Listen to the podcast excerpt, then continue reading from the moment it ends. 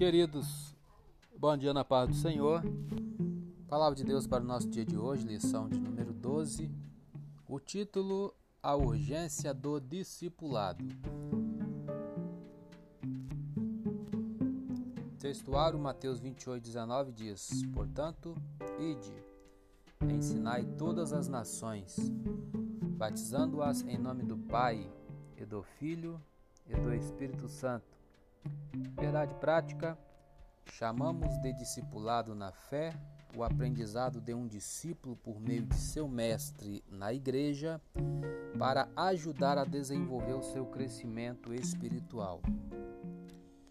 Leitura diária de hoje, sexta-feira, 19 de março de 2021.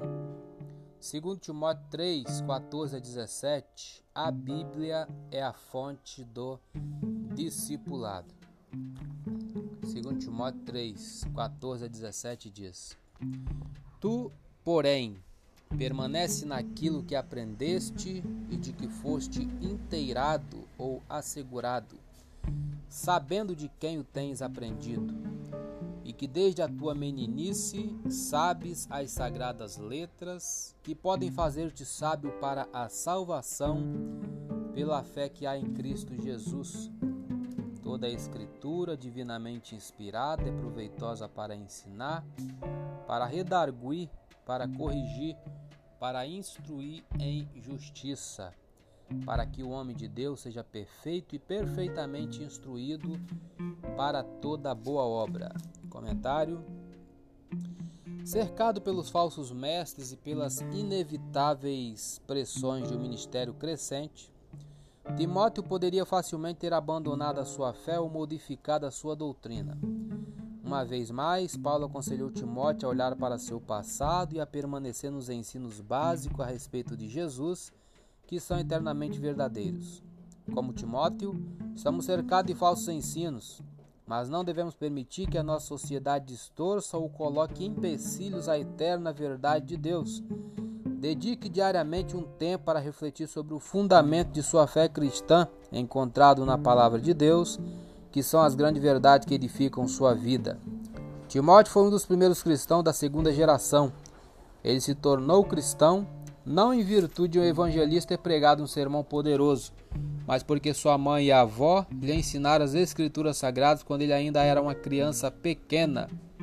O trabalho dos pais é de vital importância na vida dos filhos tanto no lar como na igreja, devemos perceber que ensinar crianças pequenas é uma oportunidade e uma responsabilidade. Jesus queria que as criancinhas viessem a ele, como a mãe e a avó de Timóteo, Eunice Lloyd, faça sua parte levando as crianças a Cristo. Para Timóteo, as sagradas letras eram os livros do Antigo Testamento, de Gênesis a Malaquias. O Antigo Testamento é importante porque aponta para Jesus Cristo. Ao mesmo tempo, a fé em Cristo torna a Bíblia inteira inteligível. A Bíblia não é uma coleção de histórias, fábulas, mitos ou ideias meramente humanas a respeito de Deus. Não é um livro humano. A Bíblia é a palavra de Deus. Através do Espírito Santo, Deus revelou sua pessoa e seu plano para certos crentes, os quais escreveram sua mensagem para o seu povo. Este processo é conhecido como inspiração divina.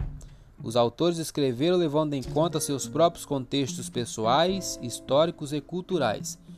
Embora tivessem usado suas próprias mentes, talentos, linguagem e estilo, eles escreveram o que Deus queria que escrevessem. A escritura é completamente fidedigna porque Deus estava no controle do que estava sendo escrito. Suas palavras têm toda a autoridade sobre nossa vida e fé. A Bíblia foi escrita sob completa orientação e inspiração de Deus. Leia e use os ensinos dela para guiar sua conduta. A Bíblia inteira é a palavra inspirada de Deus. Por ser inspirada e fidedigna, devemos lê-la e aplicá-la à nossa vida. A Bíblia é o nosso padrão para testar tudo o que é declarado como sendo verdade é a proteção contra os falsos ensinos e a fonte de direção para o nosso modo de viver. É a nossa única fonte de conhecimento sobre como podemos ser salvos. Deus quer lhe mostrar o que é verdadeiro e lhe capacitar a viver para Ele. Quanto tempo você dedica ao estudo da palavra de Deus? Leia-a regularmente para descobrir a verdade de Deus e se tornar confiante em sua vida e em sua fé.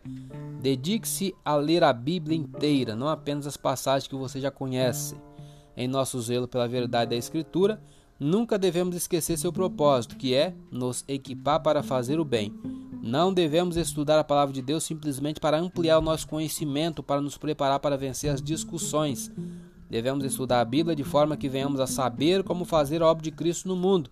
Nosso conhecimento da palavra de Deus não será útil a menos que fortaleça a nossa fé e nos leve a fazer o bem. Eu sou Elias Rodrigues, essa foi mais uma leitura diária de hoje. Compartilhe essa mensagem com seu grupo de amigos e que Deus nos abençoe. Amém.